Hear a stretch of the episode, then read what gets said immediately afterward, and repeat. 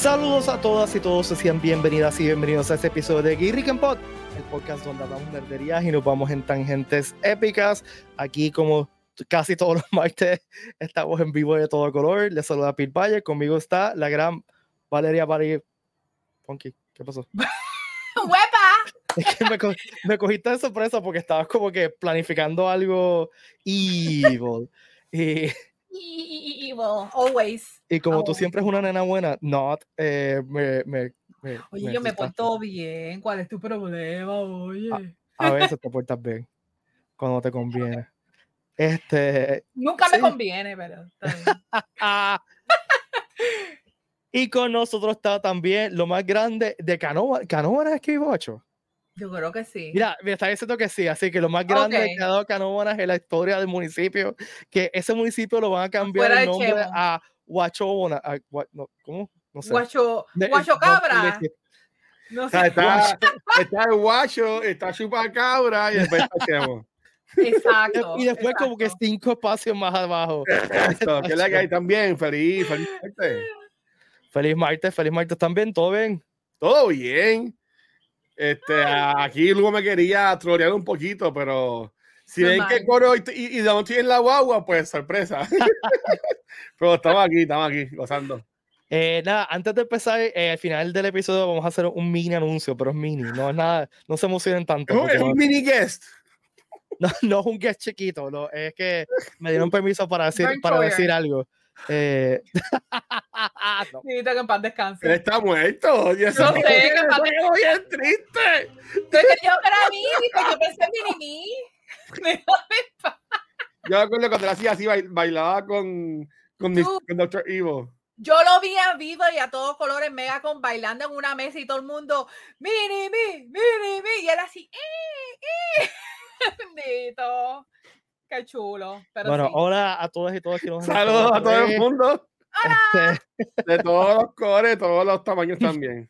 hoy tenemos- sí, vamos, pídele, pí- pídele bendición a mi madre. Este, que ya no- Hoy tenemos un guest especial, eh, Sí. es actor boricua y también escritor y está trabajando en un cómic que vamos a hablar un poquito de eso.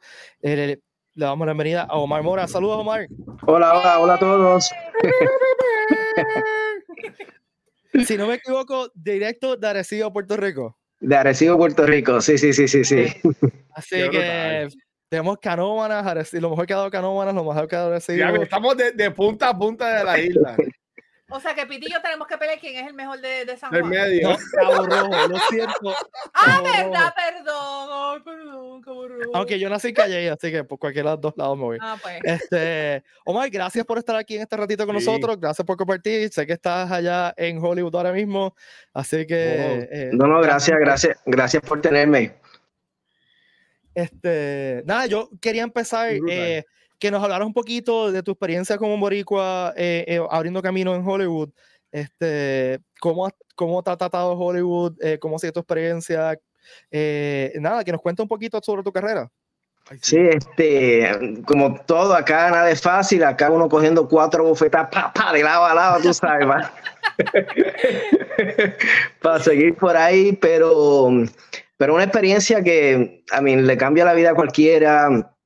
Eh, me fascina estar por acá conociendo gente, tratando de, de- de, pues, buscar el sueño de uno, de llevar los libretos a los estudios, eh, el pitching de los libretos, el crear el cómics ah, de Unertians y ir a presentarlo en San Diego Comic Con, que fue el primer issue, que fue en, en el 2019 el primer issue salió y después escribir los 12 episodios y es, es un journey, como, como dicen en la vida, no es el destination, es el journey, una experiencia que, que te llena tanto que no hay dinero que lo pague. Entre las buenas noticias que han pasado y las malas noticias, de entre todo ese eh, ciclo de altas y buenas, eh, no puedo cambiarlo por nada. Y ha sido una experiencia sumamente, pues, agradecido de la vida, de la vida, de darme esta experiencia.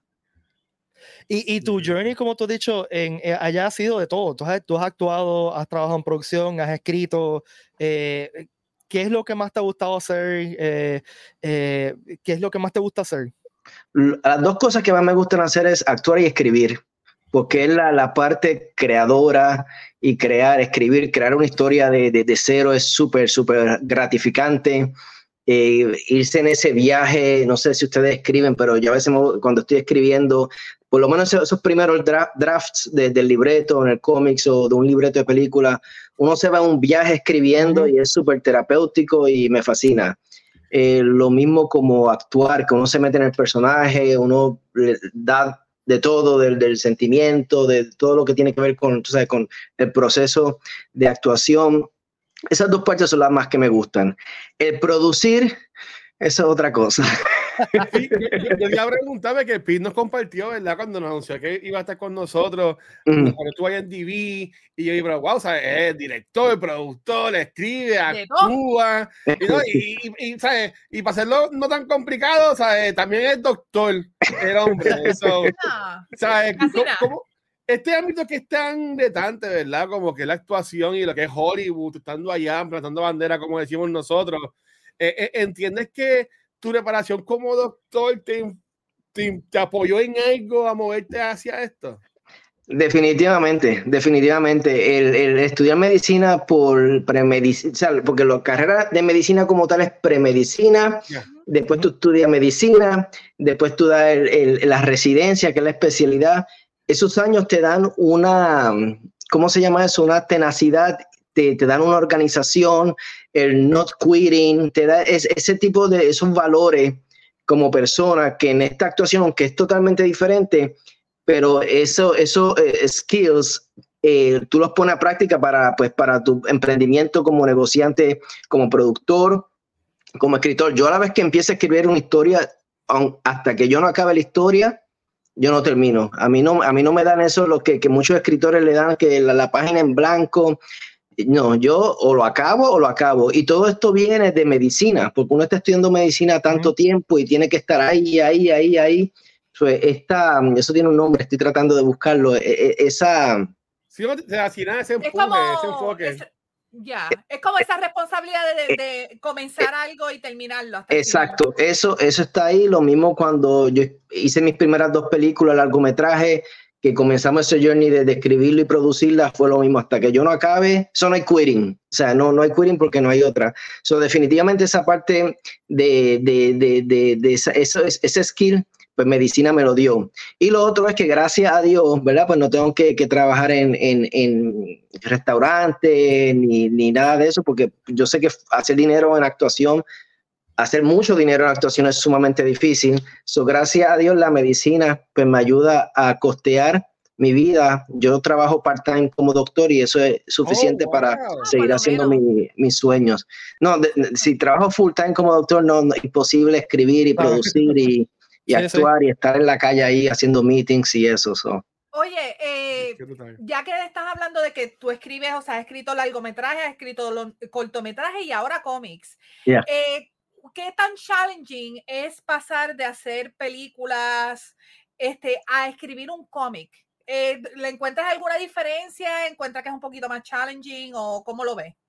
Pues el, la, la, los arcos de la historia son más o menos iguales en, en, la cuestión de que tienes que tener el principio, tienes que tener esos beats, el clímax y entonces la resolución.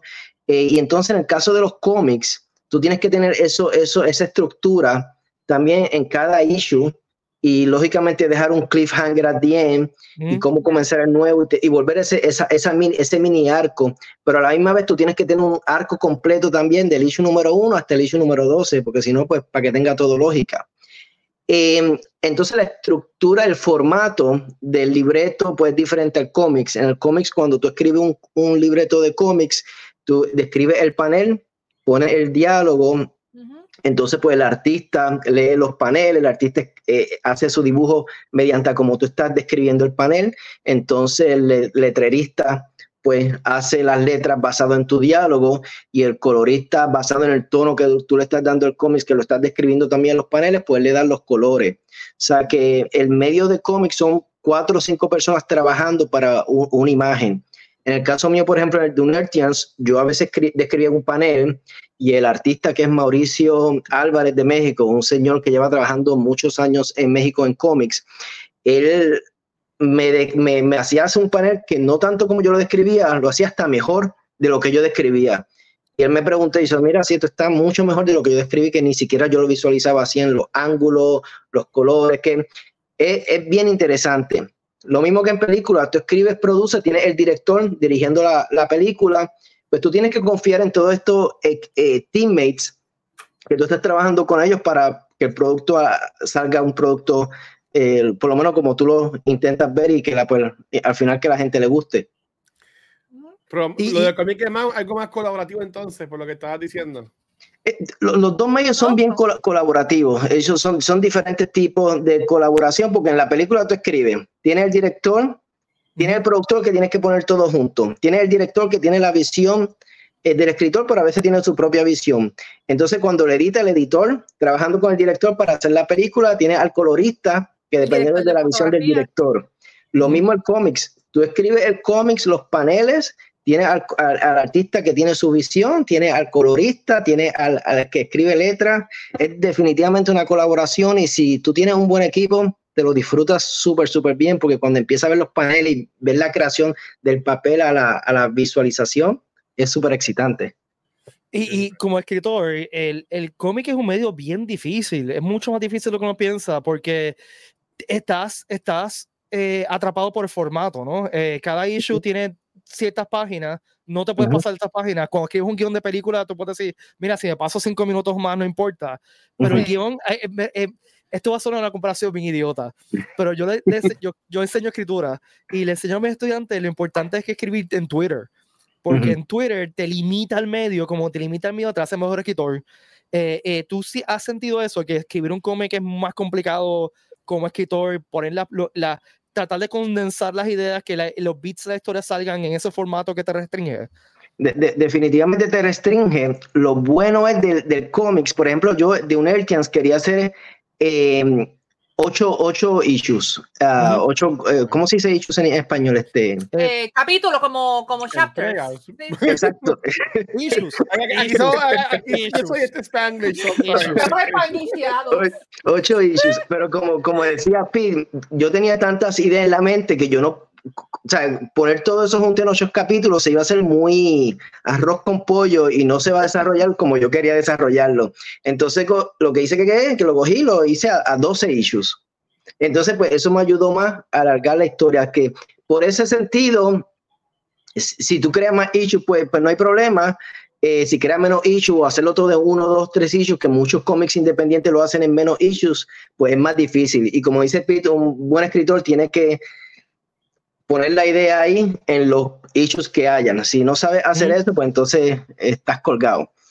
Lo que pasa es que después de cuando tú pones muchos issues, es difícil printearlo, es más caro. Claro. Eh, Sí. Es cómics independientes que estás peleando con los cómics grandes como DC, Marvel y, y los independientes grandes como IMD, este, Image y todos estos estudios. son eh, eh, es un poquito más challenging. Qué brutal. Ma- Yo, obviamente, sé que no vas a hablar de, de Honortians, este, pero también como ves, cre- creador, ¿verdad? Creador de contenido, escribe, también está ahora en esto de los cómics. Eh, veo que también estás envuelto con lo que es Kickstarter. Ujú. Eh, e- esta herramienta de Kickstarter, este, ¿cómo entiendes que te ha apoyado a ti en, en, en lanzar, ¿verdad? Esto de Honortians, de que hablando de colaboración, pues tienes estas personas que están backing up, ¿verdad? Tu, tu proyecto.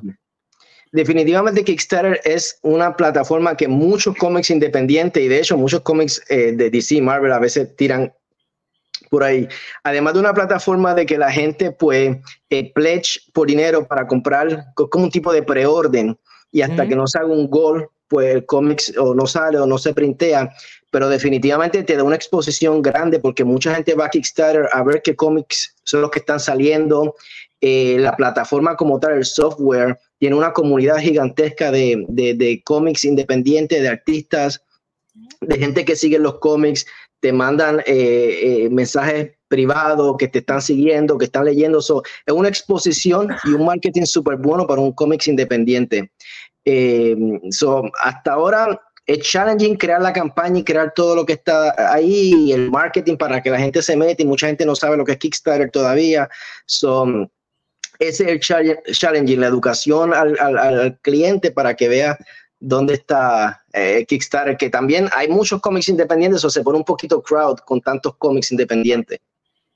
Yo puse el, link al Kickstarter en, en, en, los comments de todas las plataformas, así que si la quieren chequear, eh, allá afuera, háganlo. Eh, Omar, eh, vamos a hablar un poco de Unearthians. A mí me, me, me tripeó un montón el concepto, se ve bien pulpy, bien sci-fi. ¿De dónde sale el concepto? y, y, pues, ¿qué influencias tiene y cómo vino todo el proyecto? Mira, a mí, a mí me gusta mucho sci-fi, yo soy un geek, todo lo que es fantasía y todo esto me fascina y lo supernatural. Eh, y siempre he visto películas, yo no sé si ustedes se acuerdan de la película Fire in the Sky. Oh, ya. ¿Se acuerdan que raptaron, que, que, supuestamente de un caso de la vida real y todo eso? Y siempre veo películas, los, los, aliens raptando humanos y los pobres humanos no pueden hacer nada, están indefensos porque los aliens son, entonces, tienen más tecnología. Y yo decía, ¿y si estos desgraciados raptan humanos, pero no saben que son humanos y en vez de ser humanos son vampiros? Se va a virar la, el plato. Mm. Entonces, básicamente, esa fue el, el, el, el, spark que me dio la idea de que, ok, los aliens van a raptar a estos dos amigos, pero estos dos amigos no son humanos, son vampiros. Y entonces es que surgió, entonces empiezo a mezclar estos dos temas de vampiro con aliens. ¿Qué pasaría si un vampiro muerde un aliens? La sangre del, del alien eh, no quiero decir mucho, pero le da diferentes poderes, le da diferentes cosas que, o sea, porque no son humanos. O yo exploro toda esta relación entre vampiro, eh, eh, vampiro y, aliens y diferentes tipos de aliens y, y todo eso. So, ahí es que sale ese spark, esa combinación de ambas uh, tópicos. Esa es una, una discusión tan y tan geeky Extremadamente. Estas, discusiones que nosotros hacemos este podcast. ¿Qué pasa si un vampiro muerde a un alien? ¿Qué pasa si un vampiro muerde a un zombie? Ese tipo de discusiones que uno tiene. Básicamente sale de eso y me gusta porque exploro mucho, me pongo al carete lo que pasaría y lo, lo expongo en el cómics. Lógicamente tiene lógica dentro del, del mundo este de, de, la fantasía porque lo explico todo como, como surge.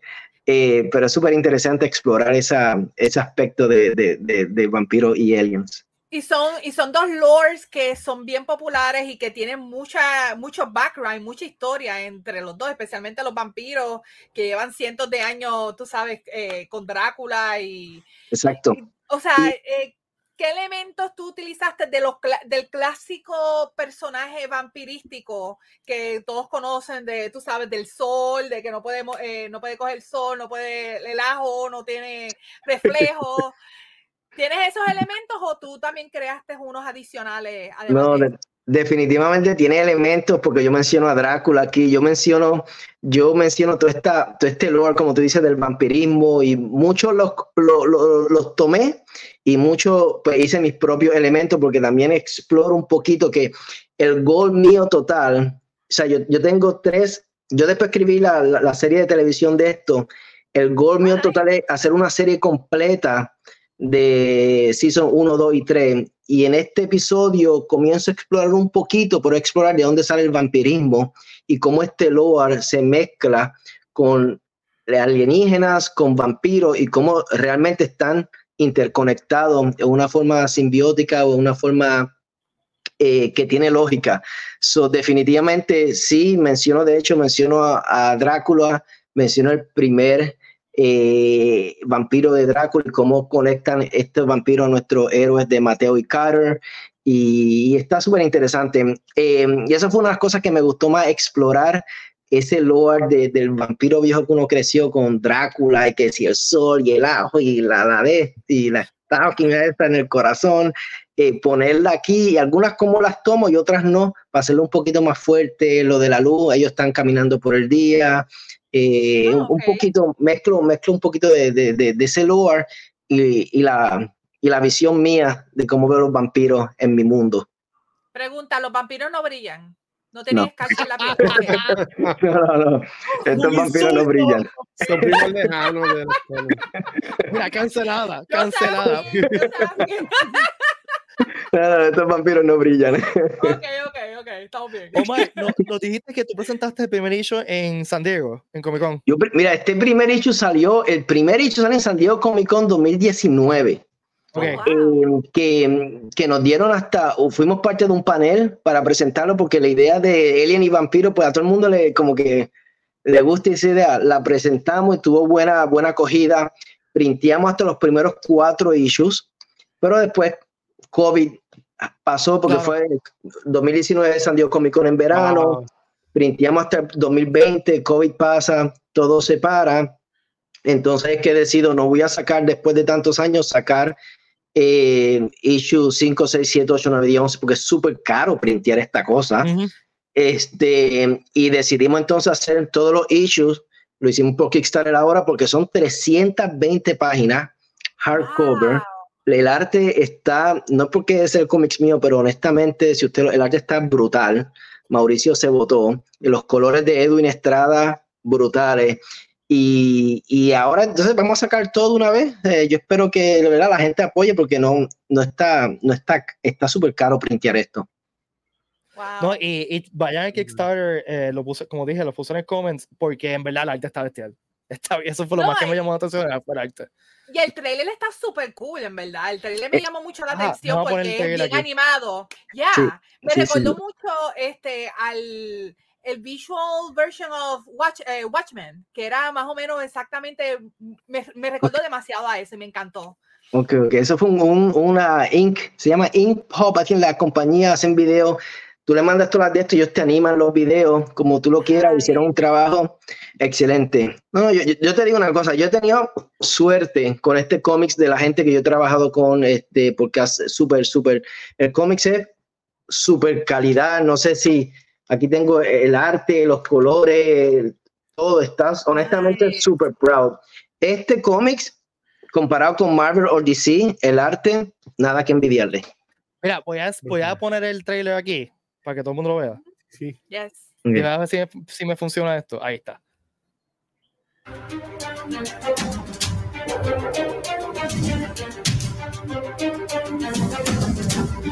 Hay un problema.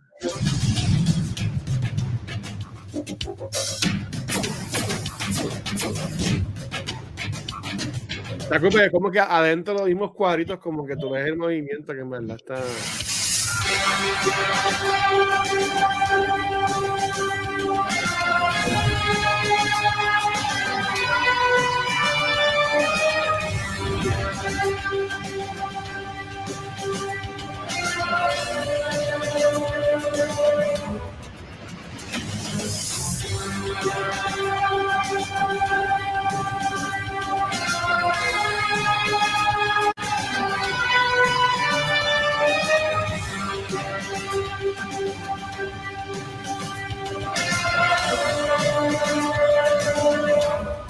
a mí siempre que alguien crea algo, siempre es mi, mi respeto, ¿verdad? Y yo, yo tengo tres preguntas, pero veo aquí en el chat que también están escribiendo, ¿verdad? Pompeado con lo que estamos hablando. Uh Camille Cortés pregunta, ¿qué te inspiró a ser un personaje principal latino? O sea, yo soy latino y como uno sabe, pues sí, en, en, este medio de cómics y Hollywood y todo este mundo de entretenimiento, hay personajes latinos, pero no tantos.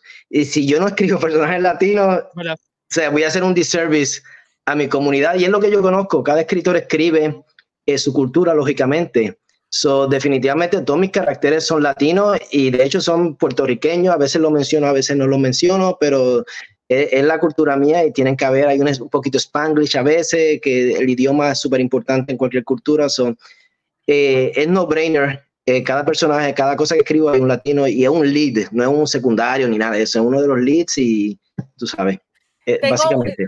Tengo una teoría, ya que dijiste que tus personajes principales son puertorriqueños y son latinos. ¿Qué tal, esto es teoría aquí, que estos vampiros de Puerto Rico sean los reales, los real, original chupacabras? No sería, no, no, no, sería malo, una historia para explorar. Hay que hacer spoiler. El segundo season para el último season. Madre, ya lo contaste. Interesante. Pero mira, Omar, tú mencionaste que estabas pasando ya en la serie de televisión aquí. Nosotros hablamos mucho obviamente de series, de películas, hacemos muchos fan castings y también la gente en el chat, ¿verdad? Eh, ¿Has pensado en tu propio fan casting para la serie? ¿Tienes algunos artistas, actores en mente?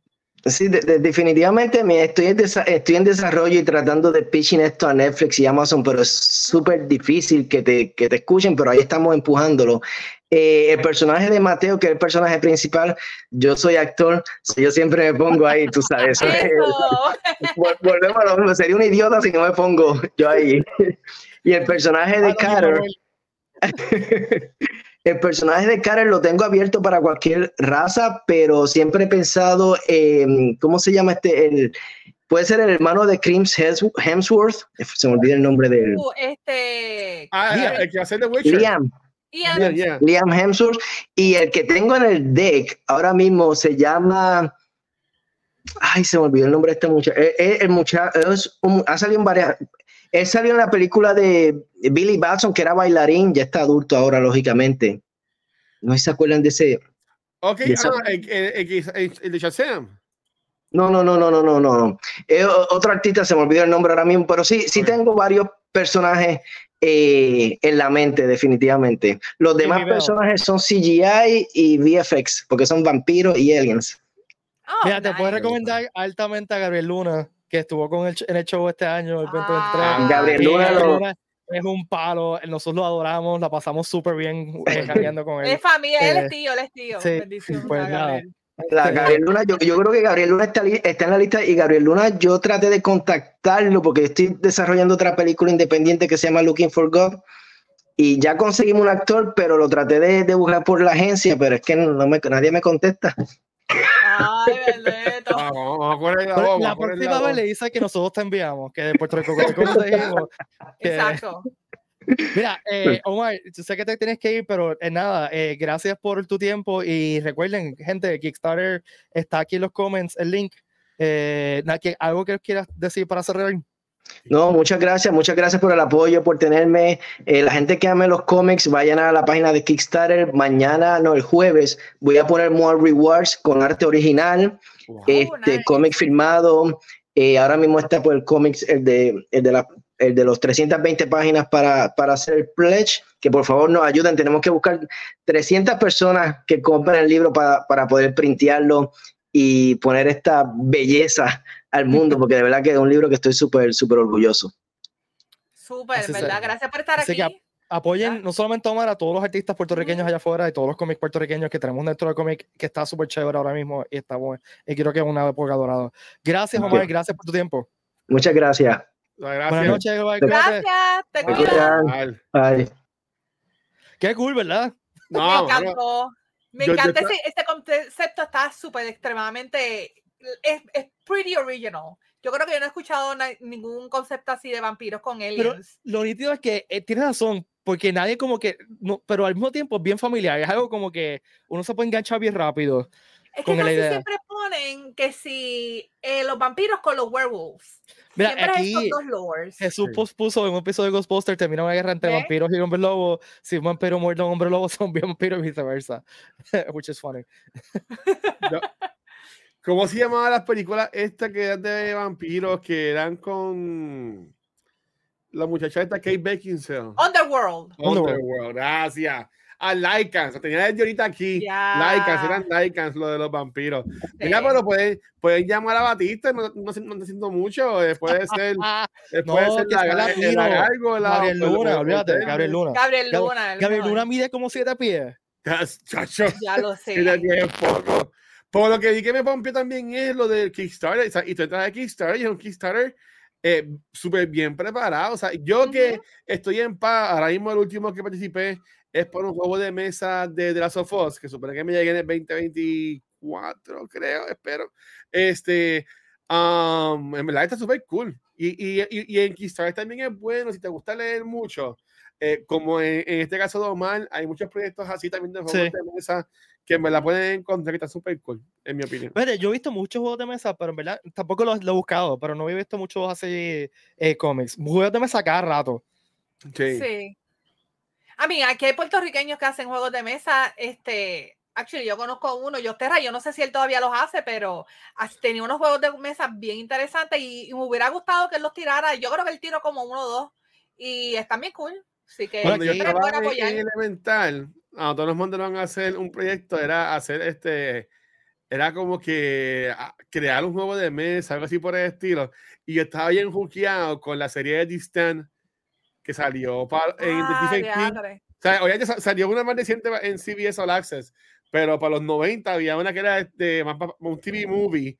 Y yo hice un juego de mesa basado en Distant, que son, es un tema bastante fuerte. Eso, cuando yo llegué con eso a la escuela, fue como que yo estaba como en cuarto o quinto por ahí, como que, ok. Diablo. Sí, y mi mitad, mitad, ninguno sabía lo que era Distant, y yo como que después, eso, después me- No te llamaron a los países diciendo, "Esto- este niño está disturbed, por favor, llévalo a un psicólogo. que ya lo sabían. Mira, eh, nos, nos hice una pregunta, cada quien nos hace pregunta que yo creo que es interesante seguir por esa línea. Uh, ¿Cuáles son sus juegos de mesa favoritos? Diadre, cuando chiquita a mí me encantaba Guess Who, y después fui creciendo, me encantaba. Yo Do you decía, have classes? Sí, actually, los otros días vi un video de dos amigos que se inventaron un Guess Who, pero era juzgando los personajes, como que tú verías a este personaje llamando al, al gerente de un restaurante porque no le gusta la comida. se, parece un cosas Ka- así. se parece una Karen. Exacto, literal, cosas así. Estaba bien cool. Pero yo, el otro que me encanta es Clue. A mí siempre me gustan esas cosas así detectivescas y Clue siempre Mira, me ha encantado mucho. de club. Yo, yo tuve mucha suerte, yo tenía mucha suerte, ¿verdad? En mi vida, pero como chamaquito, a mis papás les gustaban copiar muchos juegos de mesa. Y me acuerdo que yo tuve un club que era en un museo. Oh, Y, y nice. tenías que ver quién estaba robando las pinturas, algo así. Estaba bien cuerda, y era interactivo, porque era con batería y sonaba y te decía cosas. Y, y aquí uno que yo hablé que era como de un virus este, de computadora, pero obviamente a mí lo que es Hero Quest, este, um, D&D, este, Dragon Strike, eh, son los más que me han gustado. Este, siempre hago el cuento triste, tengo ahí un mueble lleno de juegos de mesa, pero no tengo que jugar. Pero sí, hay un llama, yo quiero jugar Luna. Love you, Luna. Lunita.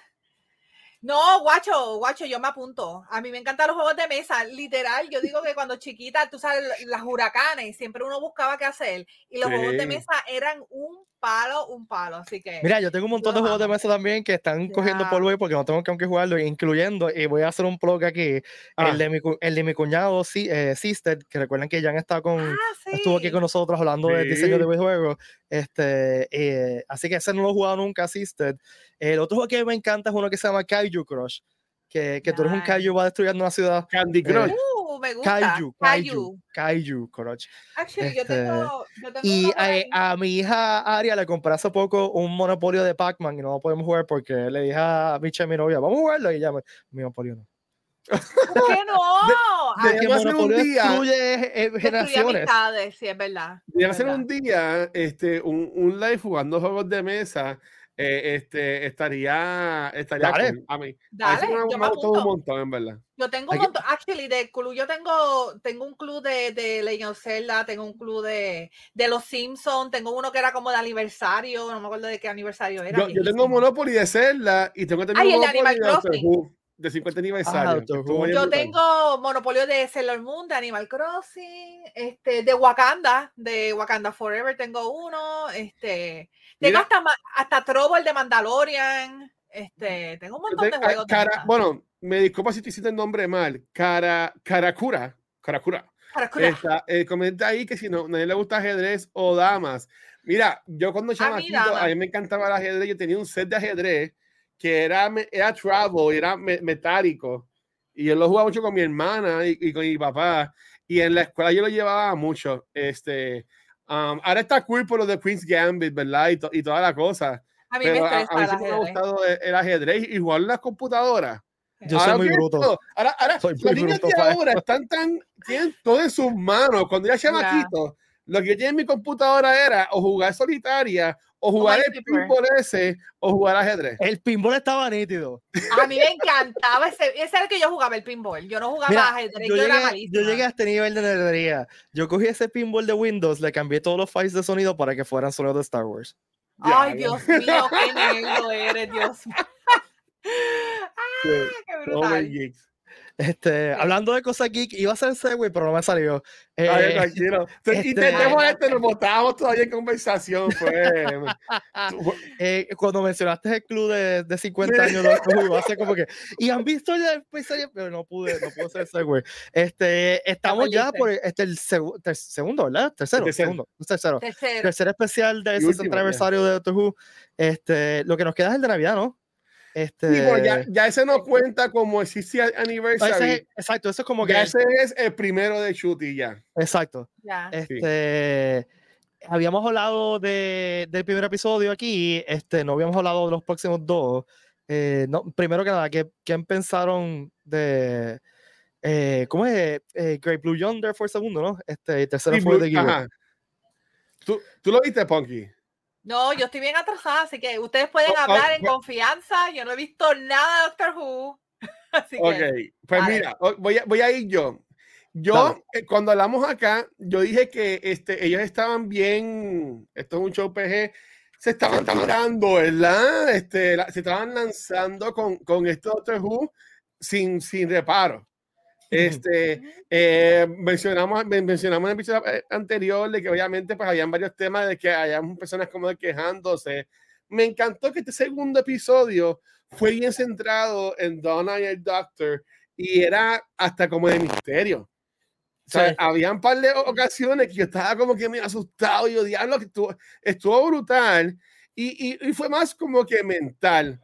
Que yo entiendo que am, desde como Blink, yo no vi un episodio que fuera tan como que cerrado y como que estuviera cool y, y, y que el malo, por decirlo así, fuera algo como que bien cool. Me gustó el body horror cuando se estiran los brazos, porque tú no notas, porque no se ve en la toma.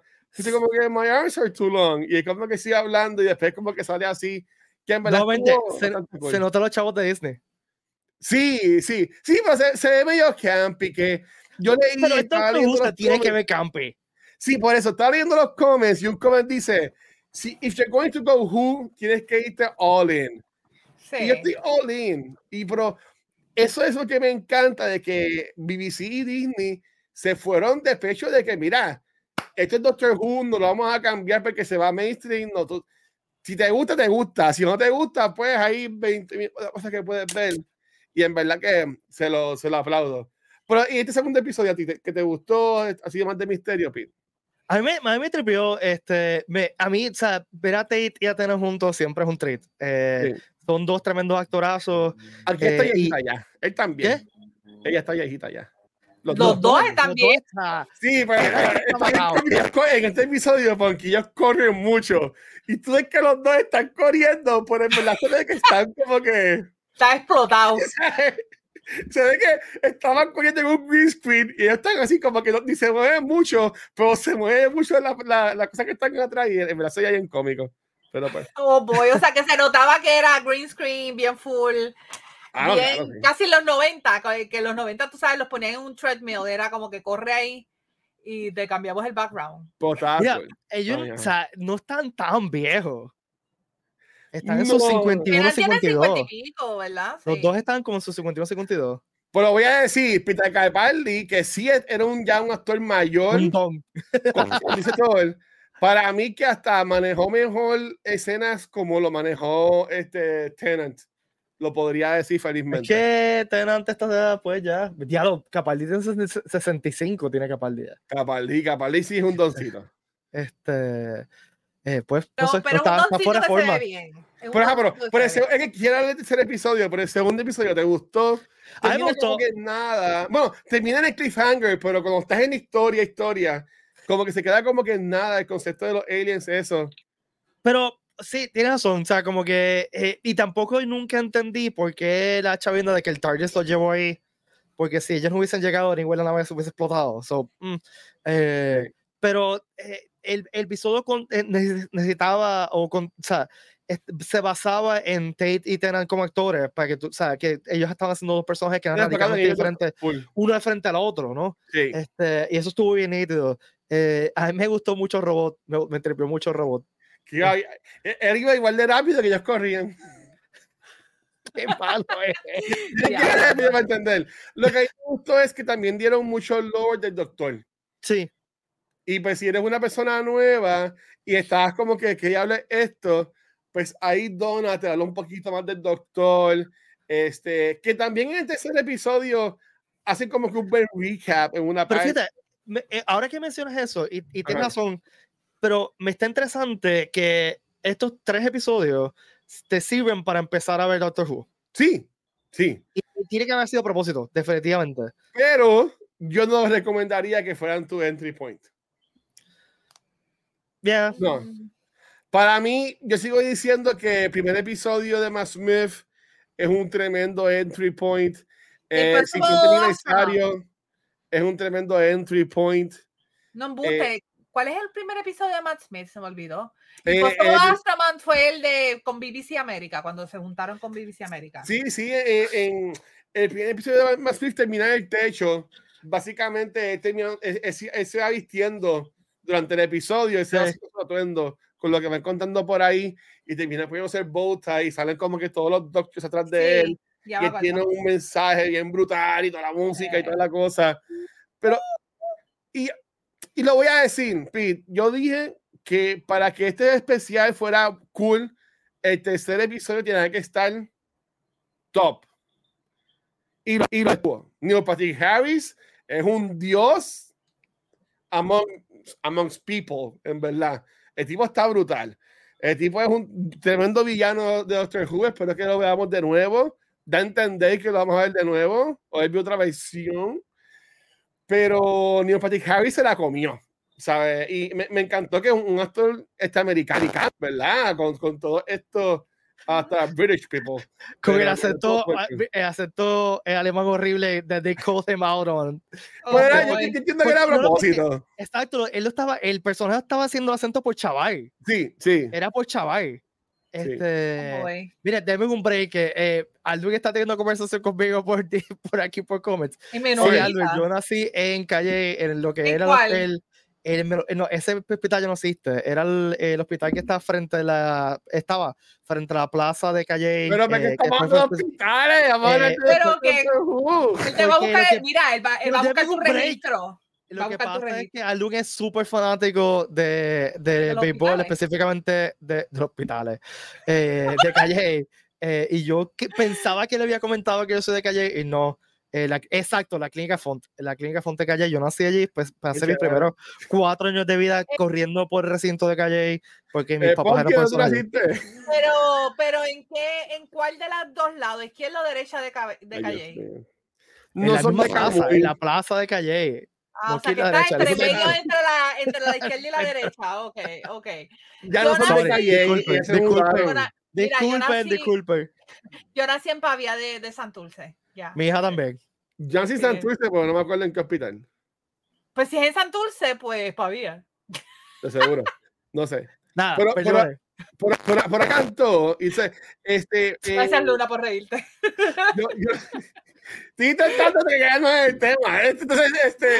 ¿Y dónde Pero nació el estuvo, sé cool. Me gustó. eh, eh, chavaldo. estuvo buena. Para mí es el mejor de los tres episodios. Este. Yo me atrevería a decir, como que quieres empezar a ver Doctor Who, yo les pondría este episodio. Tienes a Neil Patrick Harris, que es un, es un actor que la gente lo, y lo reconoce y también maybe, pues, se siente como que es más cómodo ya con Y hace un papelazo del diablo. en el show. Tiene la transición, que también ha sido polémica, a- al, al 15 Doctor, que es. Shooty, que no es una regeneración, es una bi-regeneración. Vamos a parar ahí un momentito. Ajá. Ahí me encantó el doctor él. Ah, no, sí. Me sí. encantó el doctor él, pero o sea, y, yo, corazón, come here, come here. y yo fui sin ningún tipo de, de- como de ¿Tú quieres que expectativa. Yo, ay, sí. Y, y me encantó, eh, eh, me encantó el doctor él. Me encantó. Tengo problemas con, con lo que pasó hoy. Eso que ellos quisieron explicarlo y, y Funky, mala mía, te quieres estar de que ellos hablan. Este, Cori, es que por primera vez en Míralo. Who, Espérate, espérate, hacemos spoiler warning. tira después de Dale, bueno, por si spoiler acaso. warning.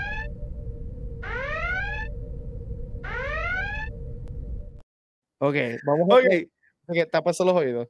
Corillo, pues 60 años es cuando el doctor muere, y esto lo explican en la película este, um, Across Time and Space, ¿verdad? Eh, cuando William Hartnell va a morir, es cuando está en el peak Doctor Who, pues ellos eh, este, lo que hacen es que lo recastean. Y pues Y- ahí salió la idea. spoiler, eso es como Y fue que una idea, y fue una idea de. Hartnell. este, Exacto. y, y él recomendó ese a un doctor, John Per- eh, eh, Sí, que estuvo, bien- que estuvo bien brutal. Pues en esta, por primera vez, el doctor no muere.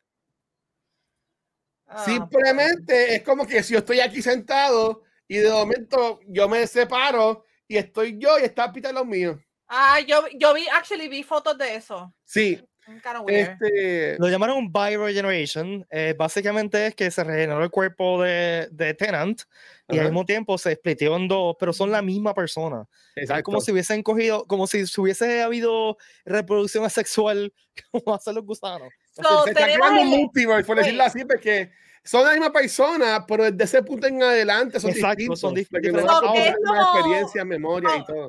Eso que, como el clon que hizo Tennant para que Rose se quedara con un No. doctor. No, So, porque- ahora mismo no, hay entonces tres tenants. Oh, No, boy. porque recuerden que el, e- ese doctor era, era humano. Ok. Ajá, que está, se quedó con Rose, pues Que está quedó- ese. y, y ese está en un universo paralelo que whatever. Exacto, está el doctor de Tenant, que es el 9, el, el, el 10, y está ahora este. Pero, pero es más complicado que es más complicado que eso, guacho. Es más complicado que eso. Porque el Ok. chiste es, espérate, eh, porque está más complicado que eso. No es solamente la bigeneración. El, el, el, el villano, este, el Toyman le dice Ajá. que yo I scrambled all your past. En teoría, todos los doctores están vivos. Sí, Todos sí, los ah, ya, se- eh, eh, Oh, ellos a boy. con esto de la biregeneración, el, el doctor nunca muere. Por ejemplo, eh, el doctor de Chris Eccleston sigue por haciendo sus cosas. Exacto. Por eso, ok, ya entendí por qué en Twitter ah, ahorita yo vi que Eccleston estaba trending. Y yo decía, ¿por Sí, qué? pero Eccleston se fue. Pero hay, ah, por ejemplo, hay rumores de que Paul McCann, el, el doctor número 8, Paul Sí. McCann, me dije Paul- eh, eh, hacer- el de los zapatos. Sí. Eh, le van a hacer un spin-off series, lo cual está súper cool porque el tipo le queda brutal. Sí. Este, y hay también las posibilidades de, porque también para que, o sea, Ponky, sorry, eh, no fue solamente que se splitió en dos el doctor, el Hay TARDIS también se splitó en dos. O sea que cada uno de ellos tiene un TARDIS, que es el mismo TARDIS, pero son TARDIS diferentes a la vez. Pues vamos a hablar claro. Eso significa que los Time Lords, él no es el único. Porque es- literal tendrías varios Time Lords, que sería el Doctor, Exacto. pero, pero de diferentes generaciones. Sí, pero no, porque el doctor de Shooty, que es 15 Doctor, como que crea esa división y él dice, porque cuando están diciendo como que, ah, pues tú eres más viejo, yo soy más joven, whatever, eh, Shooty le dice a Tennant de que básicamente la versión de Shooty, eh, que es el nuevo doctor, Es es después. un doctor ya descansado, Ujú. curado y fresh. Que el doctor Lieutenant, eh, que sigue siendo el, el doctor 14, ¿verdad? Después de Jodie Whittaker, es el doctor que siempre hemos visto, que siempre lo veíamos de un debulu a otro, de un debulu a otro, pam, pam, pam, que nunca paraba a descansar, nunca paraba como que a ver lo que estaba pasando, siempre estaba en acción, en acción, en acción. Y pues, este, por eso es que él le dice a Tennant, que Baby fue a propósito, pero sí, T- T- Tennant se veía bien flaco, bien chavado, el tipo está viejito ya. Pues le dice así, pues como que, mano, tú estás ya Dude, es como- cansado. Demacrado, mayor que yo, loco. no eso está exagerado. Este, yo lo que entendí de eso, guacho, fue que Ajá. Porque, o- como tú dices, el- hacen el punto de que dicen que, que 15 es más, vie- o sea, es más viejo. Ajá. Eh, yo lo que entendí fue que, que el 14, como se va a quedar jangueando por ahí y va a descansar y va a salir de todo ese trauma que está acumulando el doctor desde el doctor 9, o sea, desde el Time War, eh, bueno, desde The War Doctor, realmente. Del Eh, 8, ajá. y, y entonces vamos a tener un doctor más parecido al cuarto, al, eh, al quinto, que es más happy, que no es tan, no tiene tanto trauma, porque pues en la vida del, del 14 se pasó eh, dealing with the trauma, ¿no? Sí. Sí, básicamente ellos lo que hicieron bien inteligentemente, en mi opinión, es que básicamente esto es un reboot. ¿Sabes? De, de shooting en adelante es una nueva generación. Sí. Vamos a hablar claro, Doctor Who was kind of going down, o sea, ya estaba en picado, los ratings no estaban buenos. Bueno, Flux, que fue la última temporada de Jodie Whittaker, todo el mundo, y que tuvo una edición de Master nueva, todo el mundo gozó con esa temporada. Este, el cambio, el cambio a, a Shooting y después que anunciaron a David Tennant, eh, viene con esto de Disney, que entró otra vez los T. Davis y, y todo ese revolú. Este, que, o sea, para mí no es que estaba en baja el, el doctor.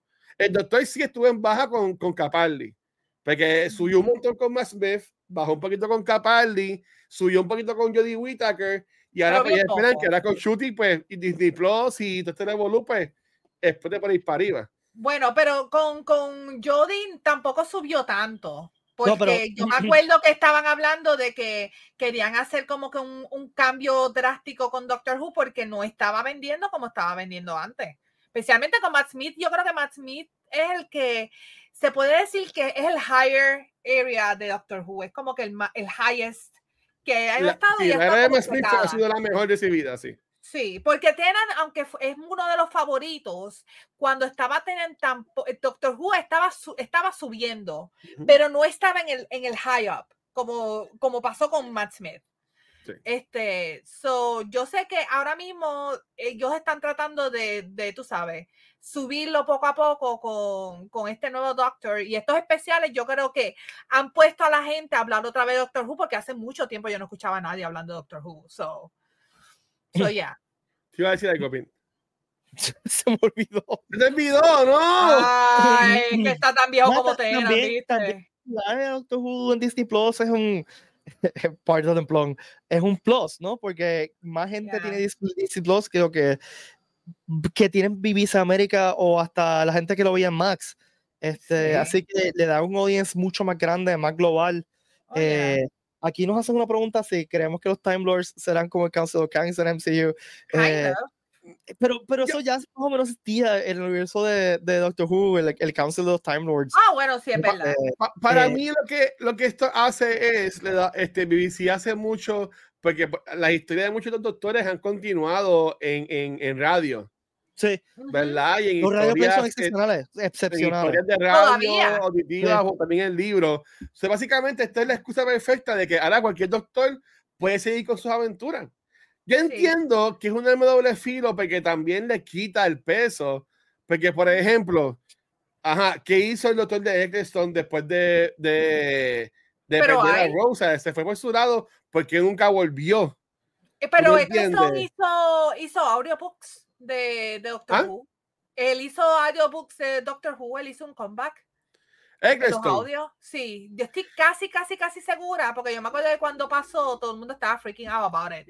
Estoy yo no sabría decirte, yo sí te digo que él, es, él surgió en este fin de semana, estuvo en una convención con Billy Piper y, y a él le preguntaron de que básicamente eh, le preguntaron dos cosas. Si, si haría un, un, show de radio con Billy Piper, él dijo, si me pagan, yo hago lo que sea fue lo que dijo él. Y después me dijo que, está, que igual que si dan chavos también se mete. Le preguntaron si volvería un especial y él dijo que si votan a todo el mundo que está activo ahora mismo con Doctor Who, que básicamente el mismo, el mismo equipo que estuvo activo cuando él empezó, uh -huh. este, que ahí él entraría, porque han surgido muchas cosas, por ejemplo, con John Barrowman este, y otros actores de, de, de esa era, que tuvieron varios problemas y se y los, los Davis ha sido ya entrevista diciendo que hay como que él acepta de que no manejaron bien esos tiempos, ¿verdad? Y pues yeah. él, él está bien dolido, por decirlo así, ¿verdad? Con, con todo eso. Y él dijo, pues si votan a todo el mundo, o sea, si, si no pega el plan que están haciendo ahora mismo en Disney Plus, pues yo entro. Y es como que, dude, no. Mira, eh, sí, eh, el Ninth Doctor tuvo varios, ha tenido varias eh, aventuras de, de Big yeah. Finish, la, la, serie de audio, así que uh -huh. el, el, la primera fue el 2013 y fue con Rose y con Jack, así que fue con sí. Billy Piper y con nuestro gran, nuestro gran yeah. amor John Barrowman yo sé que él, de lo que me acuerdo que él ha hablado, es que él tuvo mucho problema con los writers y con la producción de Doctor Who. No era tanto los actores, era más con los que estaban trabajando tras bastidores, que tuvo bastantes problemas y por eso es que... Y con decidió... la BBC, si no mal recuerdo, un sí. problema con la BBC también. También, que él, él no, él, él, ha hablado bien, bien, bien vaguely de lo que pasó, él no ha querido dar mucho detalle, pero lo que pasó fue bastante serio, yo pienso, para que él dijera, I'm done, ¿me entiende? Que él dijera como que yo no quiero volver, especialmente si hay alguien envuelto en, en, todo lo que pasó en ese momento. O sea, que parece que era un ambiente bastante tóxico ahí, yo pienso. Oye, guacho, volviendo a ese tercer episodio, ¿qué, te, ¿qué te ha parecido ese último juego? Tú eres tu vida. A, a mí, te voy a decir, yo estaba riding high en todo el episodio hasta que hasta esa escena como que no me eh, y, eh, hubiese estado cool si hubiese durado con un minuto menos. Sí, estuvo demasiado largo también. Eh, eh y, y, si la bola hizo un timer y la bolilla oh. explotar, a ser más un papá caliente, ¿verdad? Por, por, decirlo así. Pero como que estiraron demasiado. Eh, sí fue cool ver a, al doctor LeChute y al doctor Lieutenant trabajando juntos, ¿verdad? Ya este, acá. Um, pero para mí fue muy estúpido y hasta cuando Neil Patrick Harris no coge la bola, es como que Dude, en eh, serio. Sí, eh. um, ¿Se puede decir que no fue Legend? Derry. ya, definitivamente no lo fue. Pero la escena, la escena que estaban en el mundo de él. Sí. Eso estuvo brutal. No, y los puppets y, que, y lo, la mamá puppet con los bebés puppets, Dios mío, que es súper creepy. Pero cuando él cuenta cómo murieron todos los, todos los companions de él, excepto los de Jodie, porque Jodie Whittaker es de los pocos doctores que no se le murió ningún companion. Y by the way, eh, hicieron referencia a de los companions originales que se murió, este Aldrich, este también, así que el lore está fuerte allí. Este, miren, y, vamos y a... la señora, yo, yo, yo, no, yo no había visto los doctores viejos, pero vio la companion que estaba trabajando con Unit. Era una companion vieja también. Este, puedo ser sincero, a mí no me encantó el que Tenan siga vivo. Ah, y, que, y, que, se convierta en un viejito, no, voy a decirle que es un, show PG, ¿verdad? Pero que ahora vaya a descansar con la familia de Donna Noble y con, y con la, también la companion ahí. Es como que, eso, eso no hace sentido. Para mí, si no, no deberían volver a enseñar, ya. O sea, como que ya sabemos ya tienen que retirarlo. Que él, va a estar, va, va, a estar tranquilo y pues, whatever, fue a terapia, consiguió un psicólogo y ahora tenemos al doctor que está más psicológicamente, ya, pero ya, that's it. No quiero volver a ver a Tenant. O sea, quiero, está bien, le dieron un happy ending, fine.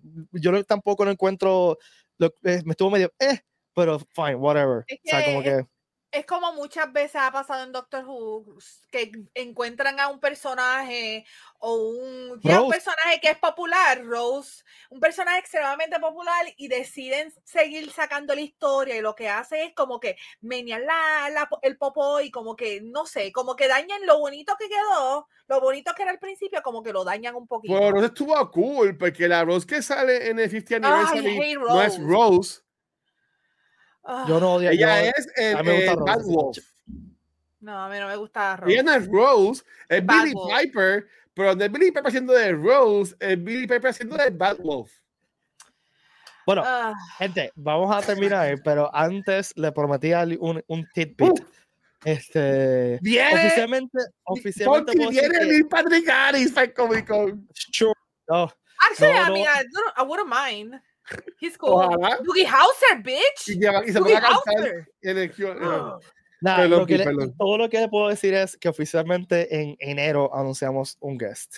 Que, este, que ya estamos en la última del, el, en la fase de negociación. Es un guest que me, me tripea con pantalones.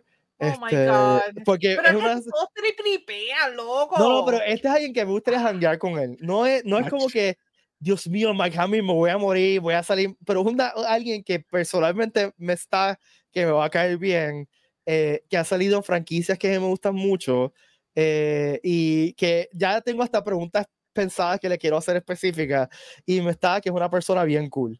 Este, así que es un guest que, que me va a trepear. Eh, oh obviamente, no es, o sea, yo cuando me enteré de Migna, pues, pues me tuvieron que, que, arrastrar del piso porque por poco van a atacar cardíaco. Este, eh, pero nada, los dejo con esa. Eh, es una persona que, que han estado, ha estado en varias franquicias también. Digo, no tantas como Migna o como Giancarlo. Giancarlo, entre los dos han estado como 500 franquicias. Este, así que. es eh como Mark Shepard, que, que, ha estado en 80 mil cosas también. No, no voy a decir ni- nada, ni no que voy a se la decir nada, no voy a decir nada. Ni que Miller. ¿Tú quieres que, que llegue aquí y empiece a dar ga- bofetadas a la gente y a emborracharse? a- Mira, que Ezra No, no, gracias. ¿Se entiende que sería un super guest? No te puedo decir. No te puedo decir. God. Porque es que si te contesto, they're gonna, people are gonna misinterpret it. Así Oh que no puedo decir positivo. Solamente te puedo decir que están varias franquicias. Y, Mano, y pero son mucha y gente. la y ha, tenido- ha trabajado esa persona no solamente de actor físico, también ha hecho voice acting. Ya sé que. Mark Hamill. Sí, sí, es más que y estoy así de tranquilo, ¿verdad? Así de tranquilo. Exacto. O sea, mi mi poker face no es tan bueno, Punky, no es para tanto. ¿Tú te imaginas? Que diablo, Pita cogió clases de actuación, ¿eh? Estoy pensando en otro pun que podía decir, no, no, no, me, me, me quedo callado, me, me quedo callado. No, que me di- Diez maldito, no, no, no, no. Y, y tremendo, y tremendo nombre que tiene. Es Giovanni Vázquez. Yo, no. JV. Sí. Bueno, que- nada, vamos a acabar ahí que ya. Ya. Porque se van a poner incordios. Este, nada, Corillo, gracias por estar aquí. Ponky, ¿dónde puedes seguir? A mí me siguen en Punky Bar, en Twitter, Facebook, Instagram y en Raíces Gaming PR. Este, estamos en hiatus, pero we're coming back, baby. We're coming back big. That's what she said. Raíces Gaming PR en Twitch. ¿Y a ti, Guacho?